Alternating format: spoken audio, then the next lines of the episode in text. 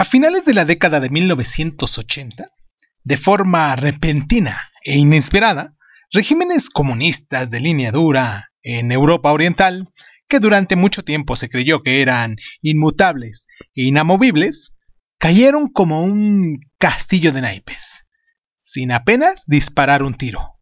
Incluso la Unión Soviética, la gobernante de ese imperio de estados marioneta, no tuvo la capacidad o la voluntad de mantenerse como un único Estado soberano y se derrumbó en un conjunto de estados nuevos.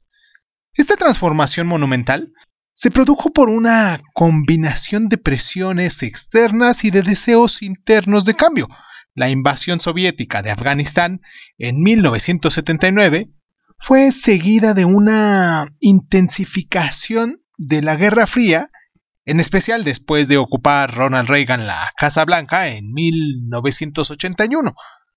Bajo una apariencia amigable, Ronald Reagan eh, era un guerrero, ¿cómo decirlo?, endurecido en la Guerra Fría, que designaba a la URSS como el imperio del mal. Estaba decidido a presionar a los soviéticos, en especial a través de una escalada de la carrera de armamento que sabía que Estados Unidos podía ganar con su superioridad económica y tecnológica. Se desplazaron miles de cruceros en Europa Occidental y se anunció un ambicioso y costoso sistema de defensas antimisiles con base en el espacio. Así de grande. La iniciativa de defensa estratégica conocido popularmente como la Guerra de las Galaxias. Mientras tanto, la mm, inflexible economía soviética que estaba resquebrajando bajo esa presión, incapaz de competir en términos de gastos de defensa o de cualquier otra esfera, la gerontocracia que había mantenido la URSS en un estado de estancamiento durante décadas estaba muriendo y en 1985 un hombre joven y dinámico, Mikhail Gorbachev, se convirtió en secretario general del Partido Comunista Soviético. El reformista Gorbachev impuso dos políticas nuevas. Glasnost, que significa apertura, que permitía una mayor libertad de expresión, y la famosa perestroika, que es la reestructuración que implicaba un cambio radical del sistema político y económico. Se dio mayor autonomía a las fábricas y a las granjas colectivas y permitió cierto grado de mm, empresas privadas. Se celebraron elecciones libres multipartidistas en 1989 para un nuevo parlamento el Congreso de los Diputados del Pueblo y en febrero de 1990 el Partido Comunista renunció a su monopolio de poder. Hoy aquí en Crónica Lunares hablaremos de la caída del comunismo. Siendo 26 de mayo, el día de hoy que se está publicando este audio, este podcast, en las diferentes plataformas donde ustedes nos escuchan. Y pues espero que se encuentren muy bien, les mando un abrazo muy caluroso. Les agradezco el tiempo que se toman para estar aquí con nosotros. Y pues sin más ni más, esto es Crónica Lunares. Yo soy Irving Sun y pues comenzamos. Cierra los ojos, cierra los ojos, cierra los ojos. Si escuchas que alguien se acerca, no temas. Todo estará bien.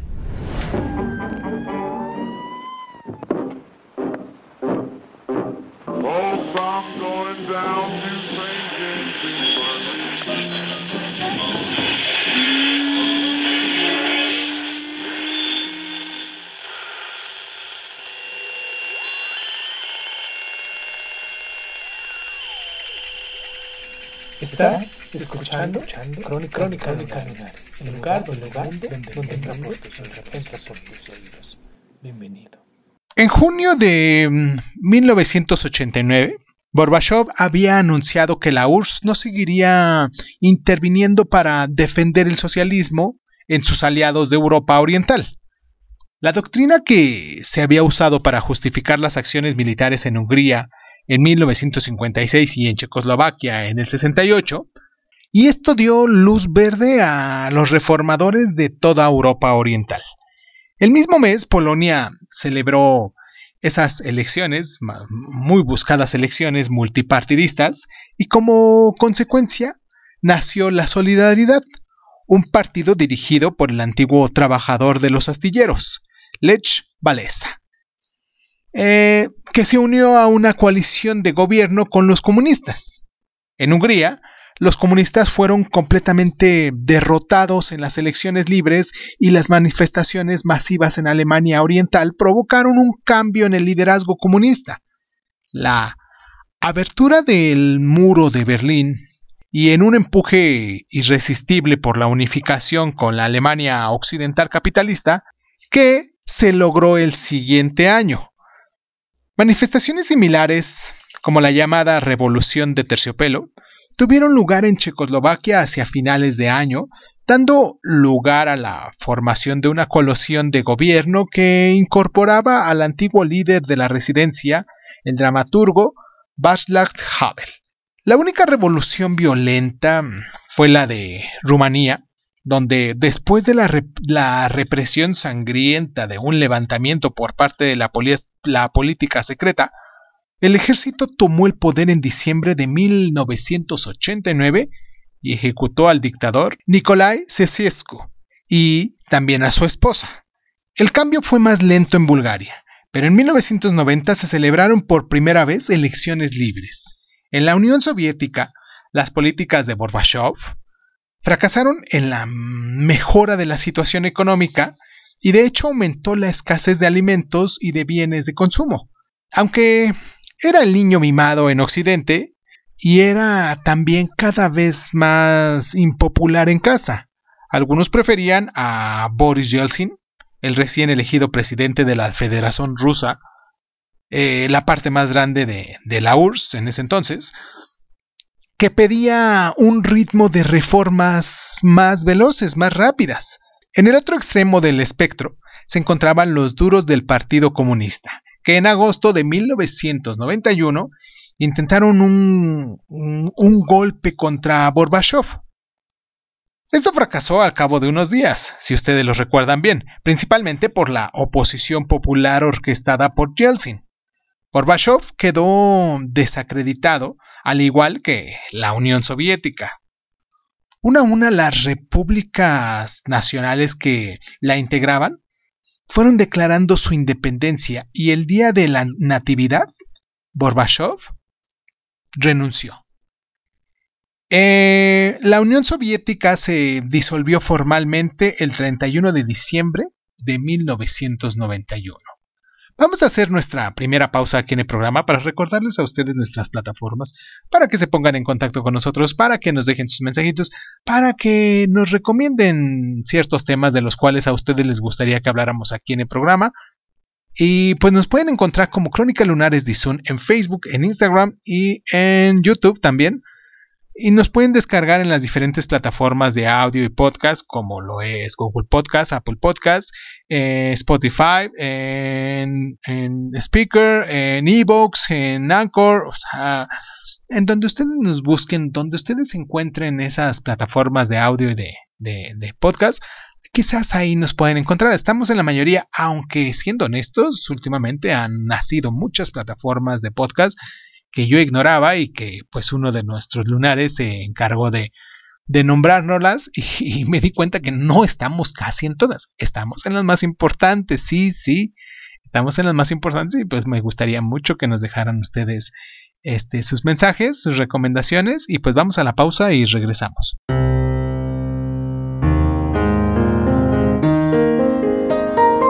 Económicamente, los países de Europa Oriental y la antigua Unión Soviética se encontraban sometidos a una mm, transición rápida y descontrolada hacia un mercado libre capitalista que no tenía restricciones, en el que el número pequeño y con frecuencia, sin escrúpulos de emprendedores, se volvieron inmensamente ricos, mientras que la mayoría estaba mucho, mucho, mucho peor que antes. Fue una experiencia traumática para muchos, acostumbrados al pleno empleo, los alquileres subversionados y la red de seguridad del estado del bienestar socialista, al que, con el paso del tiempo, algunos empezaron a ver con cierta añoranza, una situación que en Alemania se ha llamado Ostalgie. Os de este y Nostalgie de nostalgia. Gradualmente, la mayoría de los países de Europa Oriental han logrado un equilibrio suficientemente eh, económico y democrático para ser admitidos en la Unión Europea. La Federación Rusa ha tomado un rumbo diferente mientras adoptaba el libre mercado capitalista, ha derivado hacia un estilo de gobierno cada vez más autocrático y también ha intentado recuperar algo del antiguo poder imperial que había ejercido durante la época del imperio zarista y de la antigua Unión Soviética. Esto ha conducido con frecuencia a tensiones con Occidente, pero nada que se pueda comparar con lo habitual durante la Guerra Fría, con excepción de lo que está sucediendo ahorita en Ucrania, que aunque se tengan diálogos de paz y aunque se traten de llegar a negociaciones, hay una cierta necedad de los líderes este, rusos que a lo mejor están haciendo que se entre en una crisis que no se había notado antes. Para algunos de, eh, en Occidente, la caída del comunismo había sido el fin de la historia, el triunfo final de los valores de la democracia liberal occidental. No se mm, habían dado cuenta del nacimiento de un fenómeno completamente nuevo que se llamó el terrorismo islámico global, que buscaba la destrucción final del occidente. O sea que si lo notamos bien, una cosa llevó a otra y esto a otra. Y pues ahorita lo que nos llevó es a tener una pausa, hacer una pausa y regresar con este tema tan interesante. Vamos a la pausa y regresamos.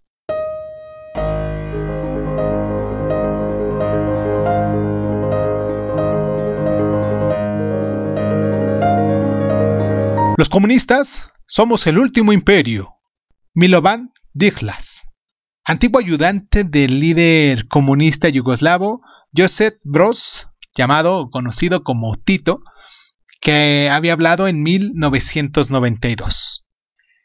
La relajación del puño de acero del gobierno comunista que había tratado las aspiraciones nacionalistas como reaccionarias y las había aplastado, condujo a la apertura de una caja de Pandora en algunas partes del antiguo imperio soviético. Por ejemplo, en el, Cáucaso, eh, los separatistas musulmanes de Chechenia intentaron independizarse de la Federación Rusa, lo que provocó una sangrienta intervención militar y en venganza actos de terrorismo. En la propia Europa, la ruptura del Estado comunista en Yugoslavia en la década de 1990, en repúblicas de base étnica, provocó una serie de guerras enconadas y brotes de limpieza étnica, en las que se usaron tácticas brutales, incluidas las grandes masacres, para limpiar la población de ciertas, de ciertas zonas. Dichos métodos fueron desplegados por una serie de milicias nacionalistas, entre ellas la más famosa, la de los serbios bosnos, que en Srebrenica, en 1995, mataron a sangre fría a más de 7.000 hombres musulmanes, que ha sido la peor de las atrocidades en Europa desde la Segunda Guerra Mundial.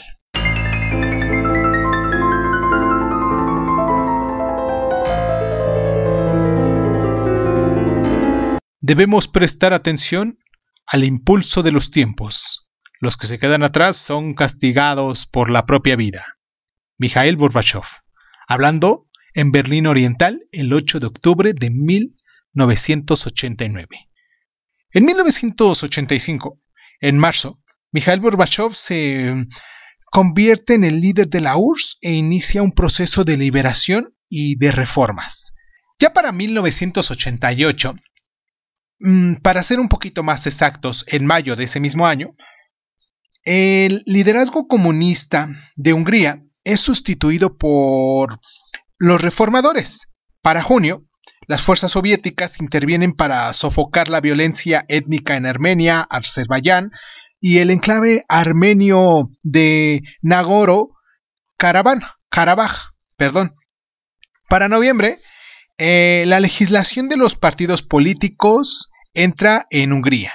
En 1989, en junio, se hicieron elecciones libres multipartidistas en Polonia. Para agosto, en Polonia, Solidaridad forma una coalición con los comunistas.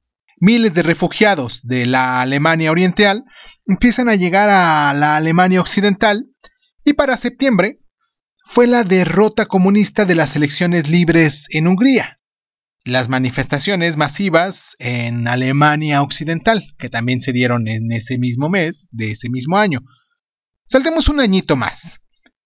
Digo, bueno, saltemos un mes más. Para octubre, eh, Hungría se declara República Democrática. Para noviembre, dimite el gobierno de Alemania Oriental y se abre el muro de Berlín. Y también dimite el líder comunista de Bulgaria.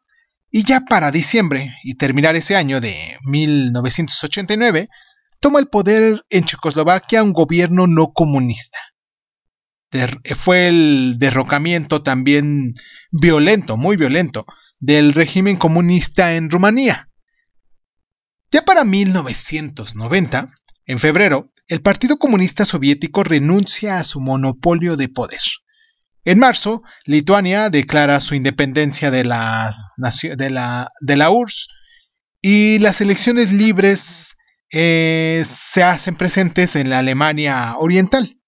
Para mayo, Letonia y Estonia declaran su independencia de la URSS y Boris Yeltsin es elegido presidente de la Federación Rusa. Para julio, el Parlamento ucraniano vota por la independencia y para octubre fue la reunificación de las dos Alemanias. Ya para 1991, vamos añito por añito porque es importante hacer esta referencia, en junio Eslovenia y Croacia declaran la independencia de Yugoslavia y también estallan los combates con el ejército yugoslavo dominado por los serbios que conducirá a la guerra civil. En agosto fracasa el golpe contra Gorbachev que suspende el Partido Comunista. Las restantes repúblicas soviéticas en ese entonces declaran su independencia y a finales de 1991 la URSS como tal deja de existir, hasta el mismo nombre, ¿no? Para 92, en enero, las Naciones Unidas consiguen el alto al fuego en Croacia, Macedonia y Bosnia-Herzegovina y declaran su independencia de Yugoslavia.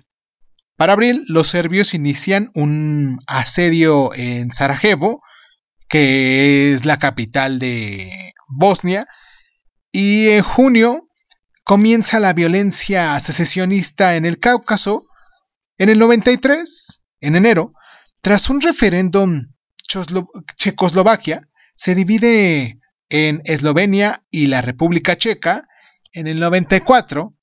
Ah, estas, fechas siempre realmente son muy cerquitas. Bueno, tanto cercas para muchas de las personas que vivimos esa transición, aunque fuéramos muy jóvenes o muy niños, y les decía, en, el 94, en agosto, estalla la guerra civil en Chechenia entre grupos anti-rusos y prorrusos también.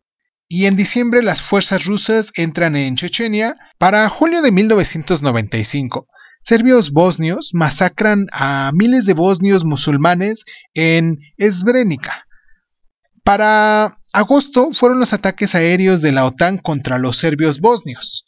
En diciembre fue el acuerdo de paz de Dayton y para finalizar nuestro programa, en marzo de 1999, la OTAN inician los ataques aéreos contra Serbia. ¿Qué tanto rollo, qué tantas cosas han sucedido de todos modos que están presentes a lo largo del tiempo y, que quizás nada más estoy dejando esto como antecedentes porque la historia actual la estamos viviendo y se sigue viendo en, los noticieros día a día. Y eh, siempre las guerras han sido un trauma para el humano, pero mm, creo que no sé si pudiese decir lo que se lleva en la sangre, esta sensación belicosa de querer eh, expandir territorio en este caso, como lo que se está presentando, imponer ciertas ideas a las, a las personas, ya sean religiosas, ya sean políticas, ya sean sociales, de cualquier modo, pero se están viviendo situaciones actualmente que quizás en algún tiempo ya las habíamos dado, pues si no por olvidadas, ni tampoco por pasadas, quizás habíamos creído que ya habíamos pasado por estas situaciones y que difícilmente podríamos volver a regresar. Pero bueno, les mando un abrazo, un, un, beso muy afectuoso, muy bien dado, como, como les decimos aquí. Los espero la próxima semana que vamos a hablar un poquito de China, de cómo despertó China este gigante dormido que estuvo ahí, que ahorita ha sido su evolución económica tan, tan rápida que pues amenaza a muchos de los países que actualmente han estado acostumbrados a mantener el poder. Pero esto es la próxima semana, siendo 2 de julio la próxima semana. Ahorita les digo que estamos a, a ver, déjenme ver mi calendario, 26 de mayo del año del Señor. Y pues esto fue Crónica Lunares, yo soy Irving Sun y pues muchísimas gracias, muchísimas gracias por estar.